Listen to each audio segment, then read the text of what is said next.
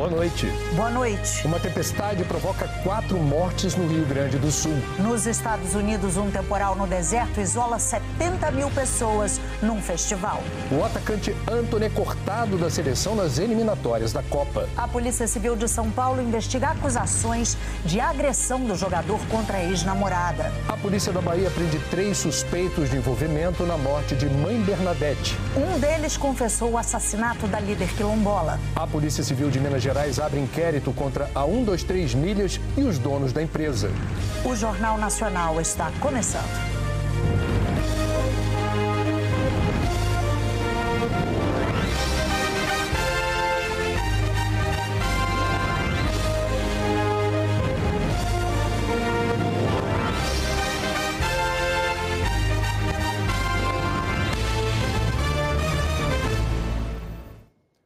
Polícia da Bahia prendeu três suspeitos do assassinato da líder quilombola Bernadette Pacífico. O anúncio foi feito pela Secretaria de Segurança Pública da Bahia. A polícia afirmou que prendeu o primeiro suspeito no dia 25 de agosto, oito dias depois do crime.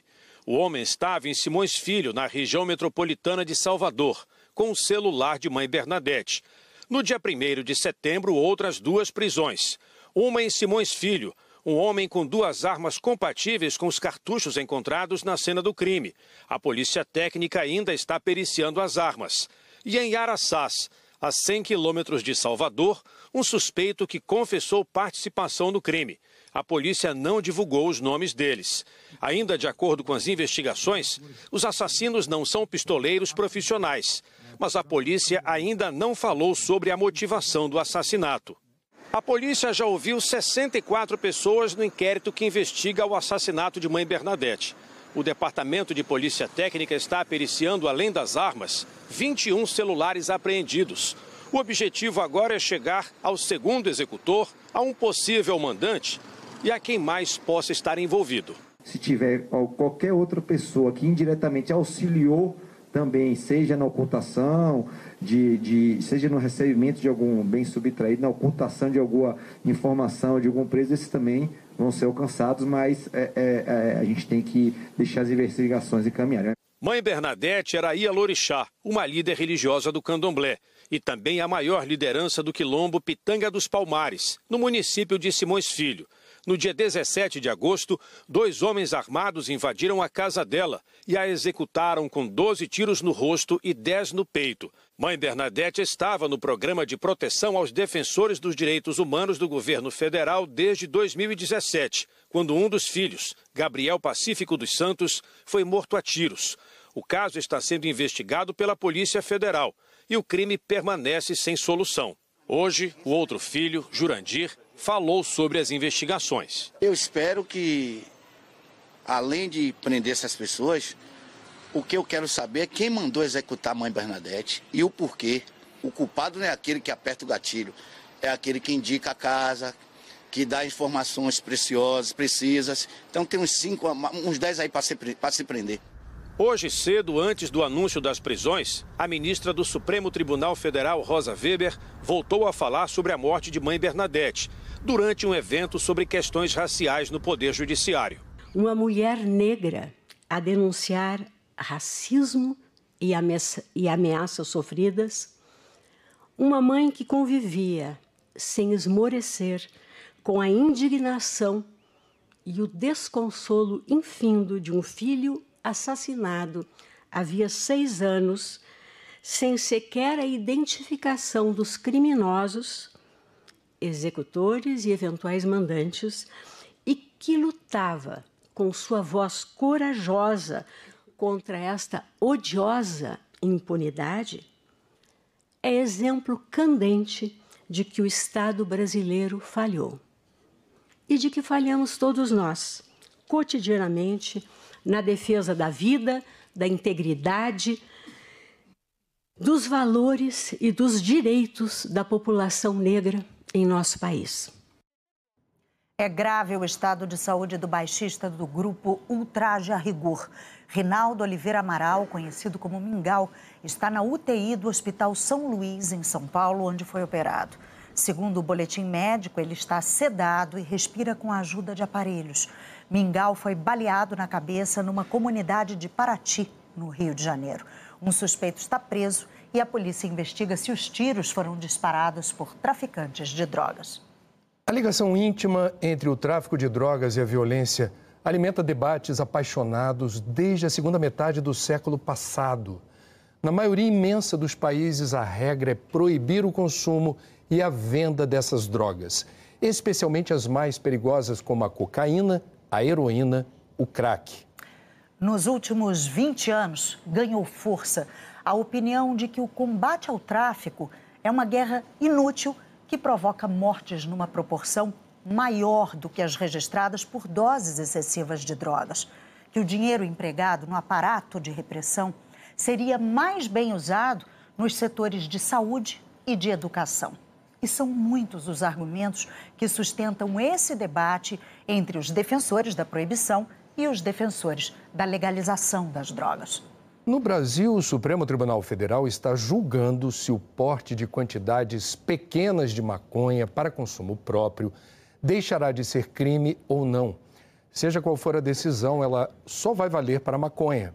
As drogas pesadas continuarão sendo proibidas, tanto o consumo como o comércio. Essa discussão sobre a política ideal para a questão das drogas ocorre em muitos países, assim como as experiências de mudança dessas políticas. Nas últimas semanas, alguns dos órgãos de maior prestígio da imprensa internacional voltaram as atenções para dois casos: um Estado americano e um país europeu, que deram passos bem mais amplos do que aquele que o STF está analisando no Brasil.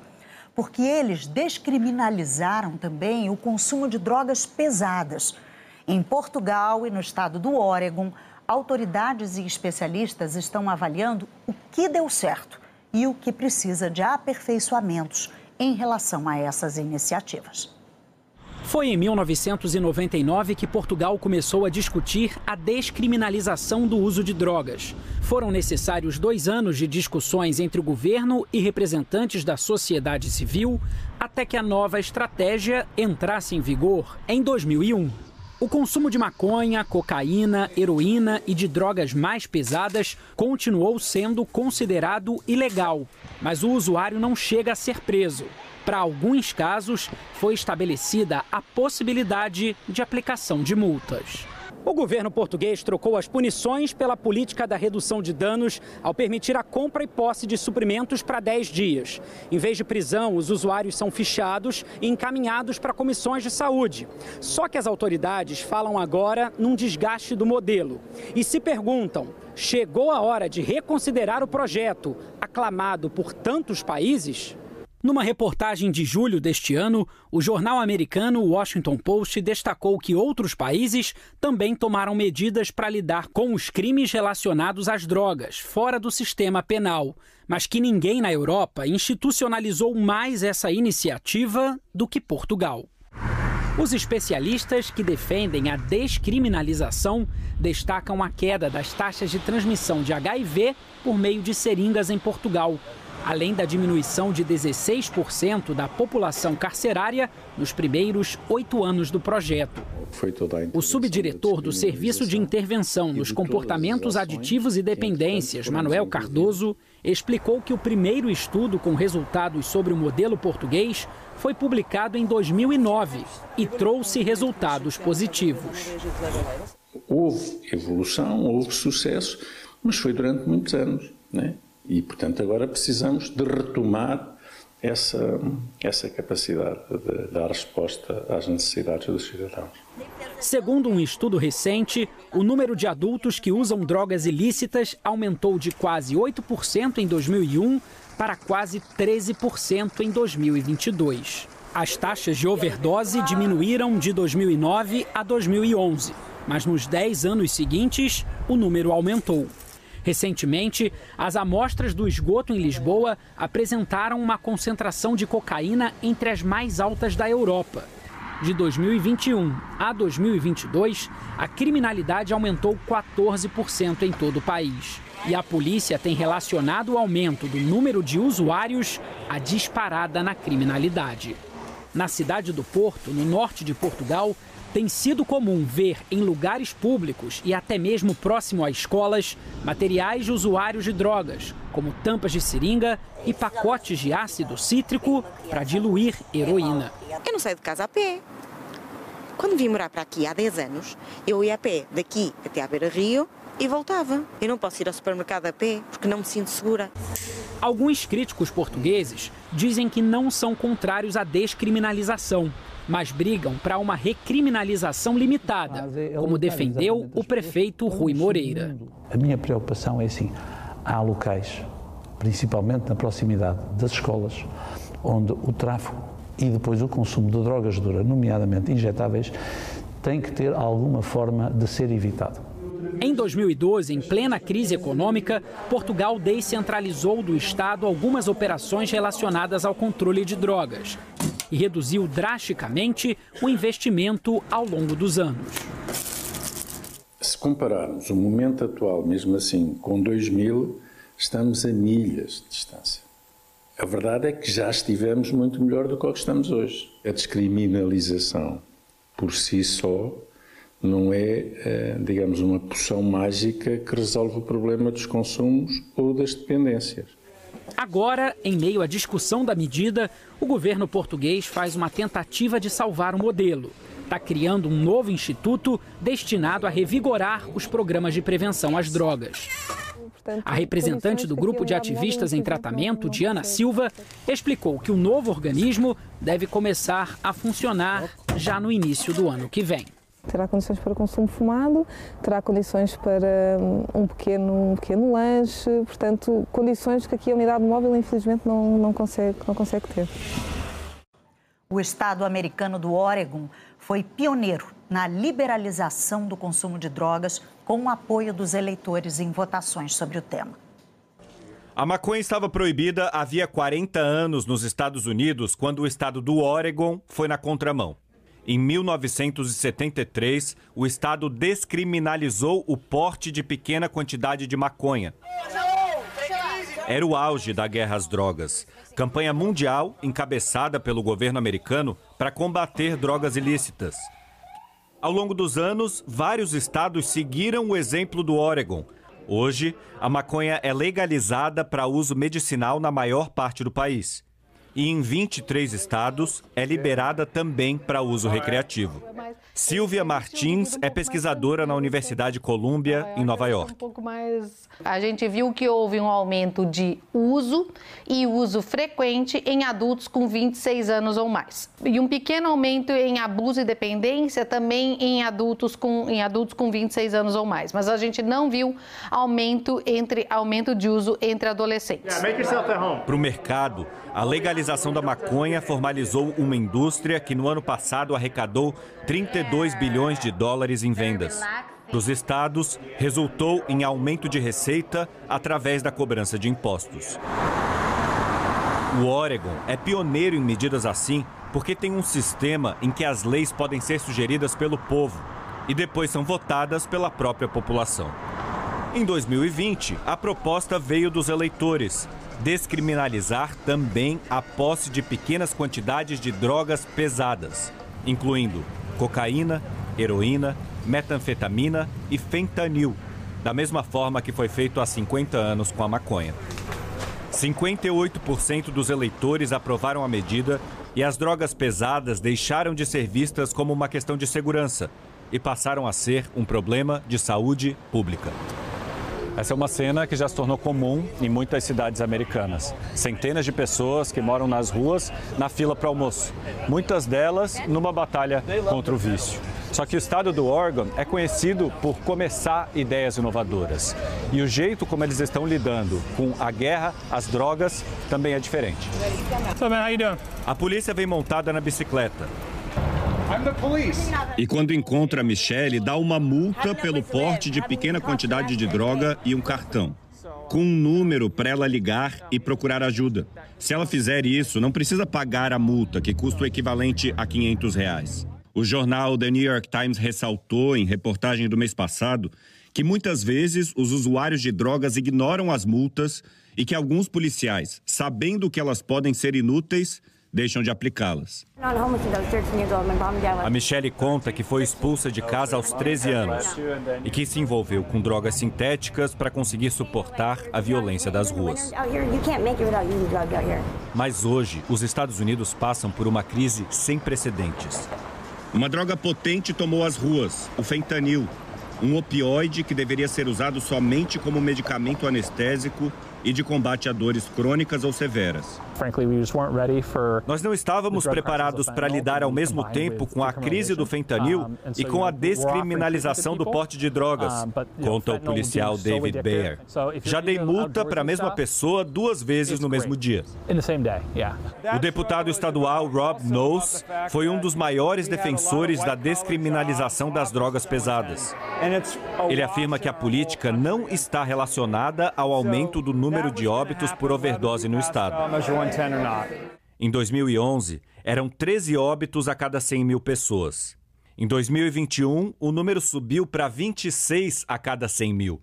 No país todo, o número subiu ainda mais. Rob diz que esse crescimento foi por causa da epidemia do fentanil. Ele admite que o Oregon está tendo dificuldade para implementar a medida do jeito certo, principalmente a parte da lei que prevê tratamento de reabilitação amplo e gratuito. A ideia do programa era usar o dinheiro dos impostos da venda legalizada de maconha para o tratamento de dependentes químicos.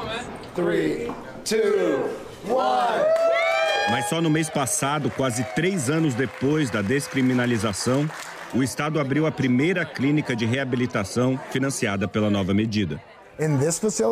Joe Barresi, o diretor dessa nova clínica de reabilitação, mostra que no prédio há 16 leitos com supervisão 24 horas por dia.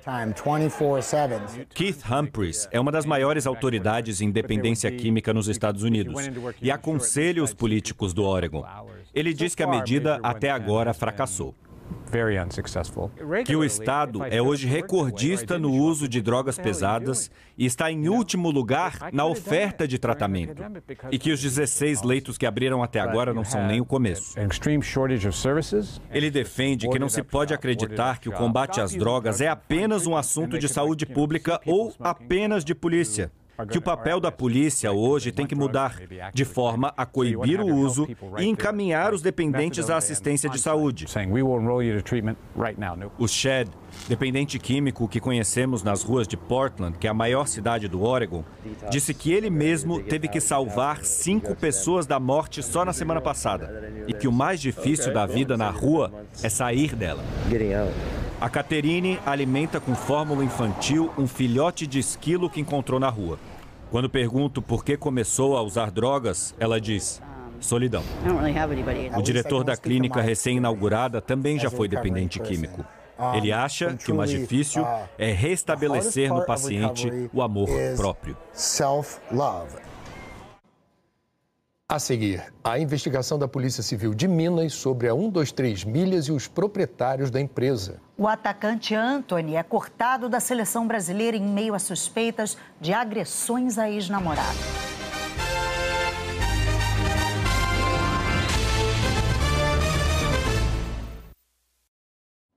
A Polícia Civil de Minas Gerais abriu um inquérito contra a empresa 123 Milhas e os donos. O inquérito reúne mais de 150 registros de ocorrência encaminhados à Delegacia de Defesa do Consumidor em Belo Horizonte. Desde a semana passada, a polícia investiga se a 123 Milhas se beneficiou ao, supostamente, vender passagens promocionais com antecedência e em quantidades maiores do que a disponibilidade dos voos. E também apura se a empresa cometeu crimes com a suspensão da emissão dos bilhetes e da utilização dos vouchers que havia oferecido aos clientes. Poderiam incorrer num crime contra a economia popular, supostamente até uma pirâmide financeira, um crime contra a relação de consumo ou até mesmo um estelionato. Angariar através, no caso da empresa, através da publicidade em massa, vários clientes, mesmo sabendo que seria muito difícil arcar com um compromisso contratual no prazo estendido que eles deram. Hoje, a Polícia Civil aqui de Minas começou a ouvir consumidores prejudicados pela 123 milhas. Ainda este mês, os investigadores devem intimar testemunhas e representantes da empresa. O Ministério Público de Minas Gerais investiga a 123 milhas desde o início do ano, pela promessa de reembolso por meio de voucher e não com a devolução do dinheiro. O MP também entrou com uma ação civil pública para que os consumidores sejam ressarcidos pelos prejuízos. Eventualmente, a gente pode ter situações de erro de empresa, mas também podemos ter situações de fraude. E a questão da desestruturação me pareceu muito clara a partir do momento que a gente via uma desconformidade do modelo de negócio que acabou culminando com a, com a suspensão da, da linha Prom por parte da própria empresa. A Maria juntou dinheiro por três anos para comprar uma viagem para Lisboa. Com a passagem cancelada pela 123 milhas, decidiu pagar cinco vezes mais. Eu fiquei muito, muito decepcionada. Eu não quero deixar de realizar a minha vontade, porque é uma coisa que eu permiti para mim mesma. Eu lutei para isso, mas eu vou. Eu vou para a Europa. A 123 Milhas afirmou que, mesmo com a recuperação judicial, segue em tratativas com o Ministério Público, a Senacom e diversos PROCONs para chegar a um acordo com consumidores, fornecedores e parceiros. A empresa e os sócios reafirmam que jamais agiram de má fé e que permanecem fornecendo esclarecimentos às autoridades. Uma parceria da usina de Itaipu com o Exército está levando luz para uma comunidade indígena na Amazônia. A comunidade indígena Baniuá fica na fronteira do Brasil com a Colômbia, numa região de difícil acesso, cercada por 300 quilômetros de floresta. Aqui não há linhas de transmissão de energia elétrica. Os aparelhos que fornecem luz aos moradores vêm de longe. O projeto foi desenvolvido no Parque Tecnológico Itaipu, instituição financiada pela usina hidrelétrica, com foco em pesquisa para levar todos os equipamentos de geração e armazenamento de energia de Foz do Iguaçu até a comunidade indígena foram 22 dias de viagem entre asfalto e água. A mini usina tem 360 placas solares e produz energia suficiente para atender 600 pessoas, entre indígenas e militares do Exército, que mantém uma base no local. Além das placas solares, baterias foram instaladas para garantir o funcionamento da iluminação e de equipamentos à noite e em dias com o tempo fechado. Aqui em Foz do Iguaçu, técnicos do Parque Tecnológico Itaipu adaptaram tecnologias já existentes à realidade amazônica. O desafio era fazer com que o sistema resistisse às condições de calor, chuva e umidade da região. As baterias foram blindadas para evitar o contato com o ambiente. Com isso, a gente mitigou esse, esse, esse, esse cenário aí da umidade e da temperatura, trazendo um sistema um pouco mais robusto para a questão amazônica.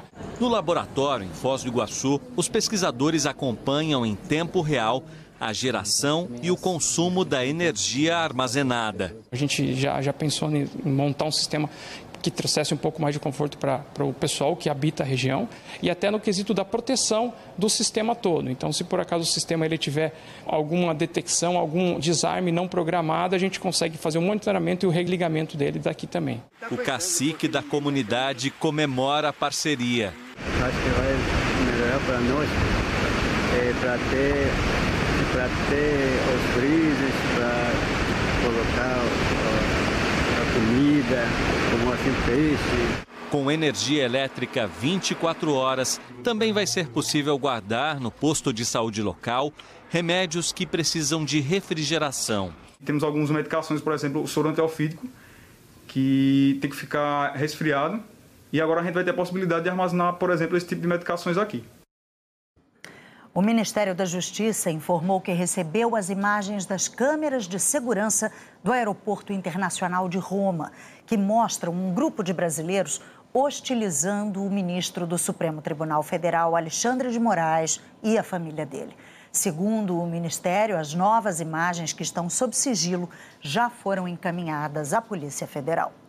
A Justiça de Mato Grosso condenou um apoiador do ex-presidente Jair Bolsonaro que matou um eleitor do então candidato à presidência, Luiz Inácio Lula da Silva, durante uma discussão política em setembro do ano passado. Rafael Silva de Oliveira, de 24 anos, foi condenado a 14 anos de prisão por homicídio triplamente qualificado. A vítima, Benedito Cardoso dos Santos, tinha 42 anos. No julgamento, o réu manteve a confissão e voltou a dizer que não se arrependeu do crime. Tentamos o contato com a defesa de Rafael, mas não tivemos retorno. O Ministério Público de Mato Grosso estuda a possibilidade de recorrer da sentença para aumentar a pena. O atacante Anthony, do Manchester United, foi desconvocado hoje da seleção brasileira. Ele é suspeito de agressões contra a ex-namorada. Anthony era aguardado em Belém para iniciar os trabalhos com a seleção, que estreia nesta sexta-feira nas eliminatórias sul-americanas para a Copa, contra a Bolívia. Segundo a Confederação Brasileira de Futebol, ele foi desconvocado em função dos fatos que vieram a público hoje, a fim de preservar a suposta vítima, o jogador, a seleção e a CBF. Gabriel Jesus, do Arsenal, foi convocado para o lugar dele. A denúncia da ex-namorada de Anthony está sendo investigada sob sigilo pela Polícia Civil de São Paulo. A defesa da influencer Gabriela Cavalim apresentou fotos, áudios e mensagens de celular para comprovar acusações de violência doméstica, ameaça e lesão corporal. O conteúdo da denúncia foi publicado pelo UOL. A Globo também teve acesso ao material. Gabriela iniciou um relacionamento com Anthony em 2021 e no ano seguinte se mudou para a Inglaterra para morar com o jogador. Ela afirma que as agressões começaram em junho de 2022. Entre as provas entregues à polícia, havia a seguinte mensagem, atribuída a Anthony para Gabriela, após uma suposta crise de ciúme: Já era eu e você. Tomara que você morra. Em outra conversa por aplicativo, Gabriela cobra desculpas de Anthony por ter sofrido, na versão dela, chutes e agressões. O jogador teria pedido perdão. Gabriela também enviou à polícia imagens de um ferimento na cabeça segundo ela, fruto de uma cabeçada dada pelo jogador em janeiro deste ano. Em um vídeo, ela exibe um ferimento com cortes profundos nas mãos e alega que se protegeu quando Anthony tentava acertá-la com uma taça de vinho. Em junho deste ano, Gabriela registrou um boletim de ocorrência contra o jogador na 5 Delegacia de Defesa da Mulher, em São Paulo. Gabriela obteve medidas protetivas que impedem que Anthony se aproxime ou tente contato. O atacante foi revelado pelo São Paulo em 2018 e vendido ao Ajax da Holanda em 2020. Em 2022, foi negociado com o Manchester United por valores superiores a 500 milhões de reais. Ele passou a ser convocado com frequência pela seleção e disputou a Copa do Mundo do Catar. Anthony utilizou as mídias sociais para se manifestar na tarde desta segunda-feira e classificou as acusações como falsas. A cada momento, seja em depoimento ou entrevista, ela apresenta uma versão diferente das acusações, disse o atacante. Anthony contou também que a relação com Gabriela era tumultuada, com ofensas verbais de ambos os lados, mas nega qualquer tipo de agressão física. Ele diz, por fim, que confia nas investigações policiais para provar a inocência. A seguir, a formação de um ciclone deixa mortos no Rio Grande do Sul. Nos Estados Unidos, o mau tempo no deserto isola 70 mil pessoas num festival de música e arte. O ator Kaique Brito foi submetido hoje a duas intervenções cirúrgicas. Ele foi atropelado anteontem no Rio de Janeiro. O boletim médico divulgado pelo Hospital Copador informa que Kaique Brito permanece sedado na UTI, respirando por aparelhos. O ator passou por procedimentos para fixar os ossos da pelve e do antebraço direito. Na delegacia, a passageira do carro de aplicativo que atingiu Kaique Brito disse que em nenhum momento o veículo pareceu estar em excesso de velocidade e que, na hora do atropelamento, fora da faixa de pedestres, achou que fosse uma colisão leve com uma moto. A polícia disse que o motorista está colaborando com as investigações desde o primeiro momento. Um temporal atingiu mais de 40 cidades gaúchas. Quatro pessoas morreram. Mais de 200 pessoas estão desalojadas. Ao todo, 44 municípios foram atingidos. A Luana é uma delas. Recentemente, ela passou por uma cirurgia na perna e precisou da ajuda dos bombeiros para sair de casa. Desde a madrugada, nós já vimos que né, ia encher e já fomos erguendo as coisas em cima da mesa, em cima do fogão a lenha, mas não adiantou. Perdi sofá, geladeira, fogão, a gás, tudo, tudo, tudo.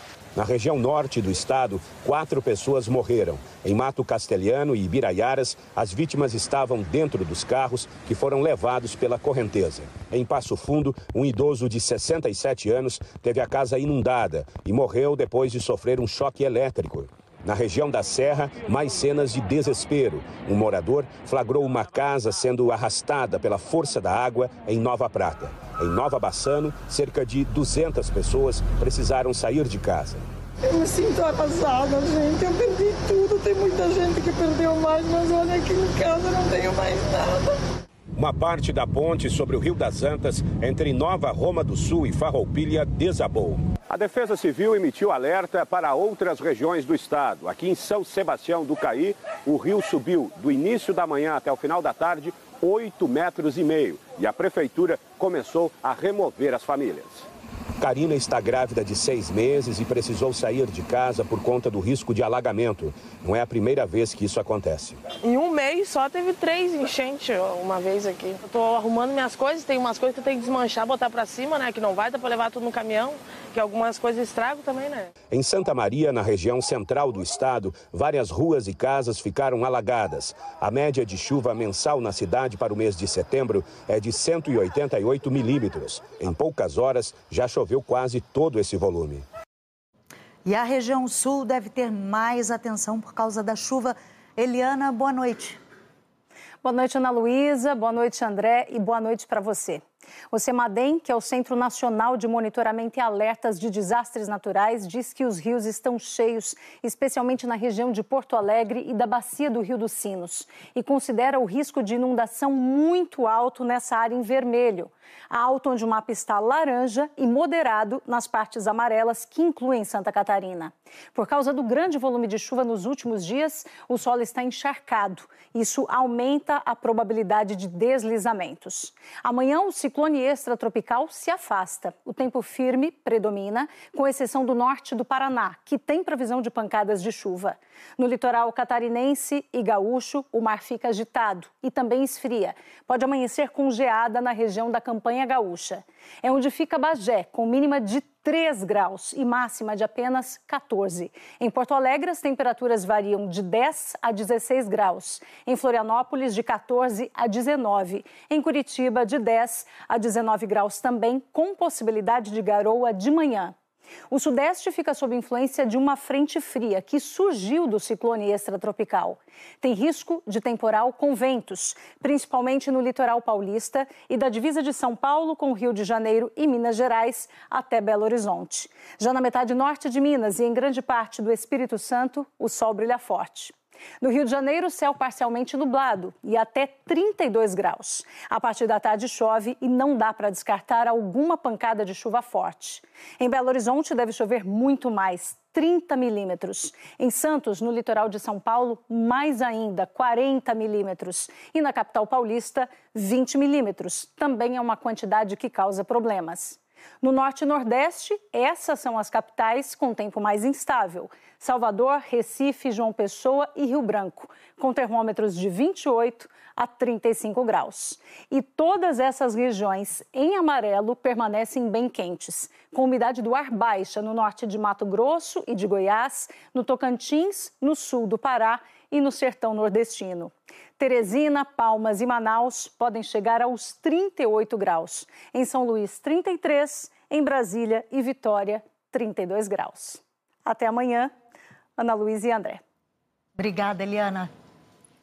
Na Espanha, autoridades da cidade histórica de Toledo confirmaram três mortes nas enchentes e três pessoas ainda estão desaparecidas enquanto os prejuízos se acumulam. Em Fresno, a correnteza derrubou uma ponte e revirou carros. Em Madrid, a água invadiu o metrô e ainda paralisou a rede de trens de alta velocidade. Nos Estados Unidos, um temporal deixou mais de 70 mil pessoas isoladas num deserto durante um festival de música e de arte. Quem decide ir para o Burning Man sabe que deve se preparar para condições climáticas extremas. O festival de música e apresentações artísticas dura nove dias. Acontece no meio do deserto do estado de Nevada, a mais de 800 quilômetros de Las Vegas. Nevada é o estado mais seco dos Estados Unidos. Os frequentadores passam a semana dormindo em barracas ou trailers e, pelas regras do evento, precisam levar tudo o que consomem. Na sexta-feira, um dia antes de o festival acabar, começou um temporal. Em dois dias, choveu o que era esperado para três meses. A chuva alagou algumas áreas. Geradores, única fonte de energia elétrica, ficaram debaixo d'água. Os organizadores pediram para que o público poupasse comida, água e combustível. É, nós dividimos nosso alimento com outras pessoas, outras pessoas dividiram dicas de como sair, de como chegar nos lugares. Uma pessoa morreu durante o temporal. A polícia investiga a causa. Esse ano, 72 mil pessoas se reuniram no Burning Man. A água que caiu nos últimos dias transformou o deserto num grande lamaçal. Parte dos visitantes manteve o clima de festa, mas para quem tentou ir embora foi uma dor de cabeça. Milhares de veículos ficaram atolados. Quem não tinha carro foi embora andando. Esse casal caminhou por 10 quilômetros na lama até conseguir chegar numa estrada de asfalto. No passado, o encerramento do Burning Man provocou um imenso engarrafamento. Desta vez, o festival, que surgiu há 37 anos com o objetivo de questionar o consumo em massa, sentiu na pele outro efeito: o do clima extremo. A seguir, como foi o primeiro fim de semana do festival The Town.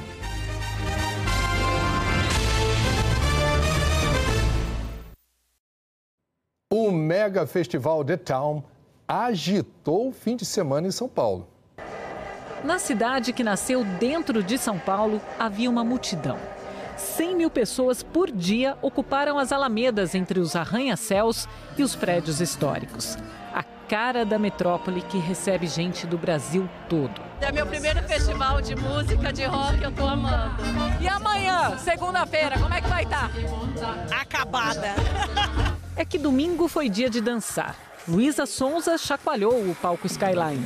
Eu sou musa pela metade, sou um caos em destruição. Enquanto um patrimônio nacional, nem Mato Grosso, puxava o coro. E o que me importa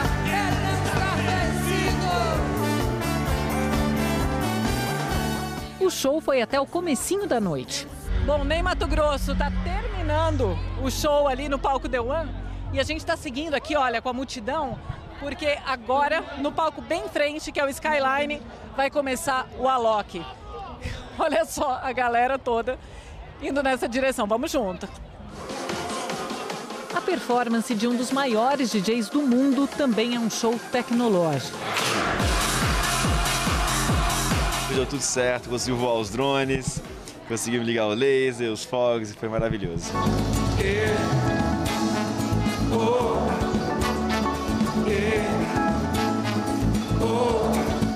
timbre poderoso de seu Jorge foi ouvido em outro palco. O The Town marca na sua programação a diversidade musical que existe no Brasil e a possibilidade do encontro também com a música internacional. Então a programação, no meu modo de entender, ela está muito interessante nesse sentido. Também é a chance de chegar perto dos ídolos.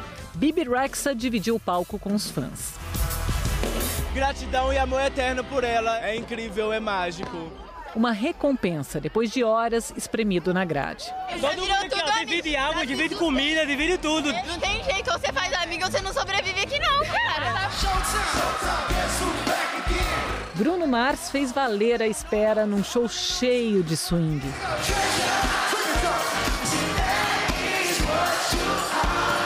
E teve até um hino da música brasileira.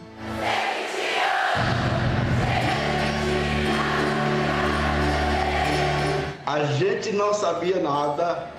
Eu estava em casa assistindo. Quando ele saiu para trocar roupa e o tecladista começou a tocar e fez os primeiros acordes de evidência, eu já levantei, fiquei curtindo Fiquei emocionado, até de lembrar agora, fico emocionado novamente. Fiquei procurando se tinha uma cifra, uma partitura, não. Ele fez lição de casa mesmo, ele sabia tocar cada acorde perfeito. Bruno Mars volta ao The Town no fim de semana que vem. Não só ele. Domingo que vem estamos aqui pelo Bruno Mars na grade.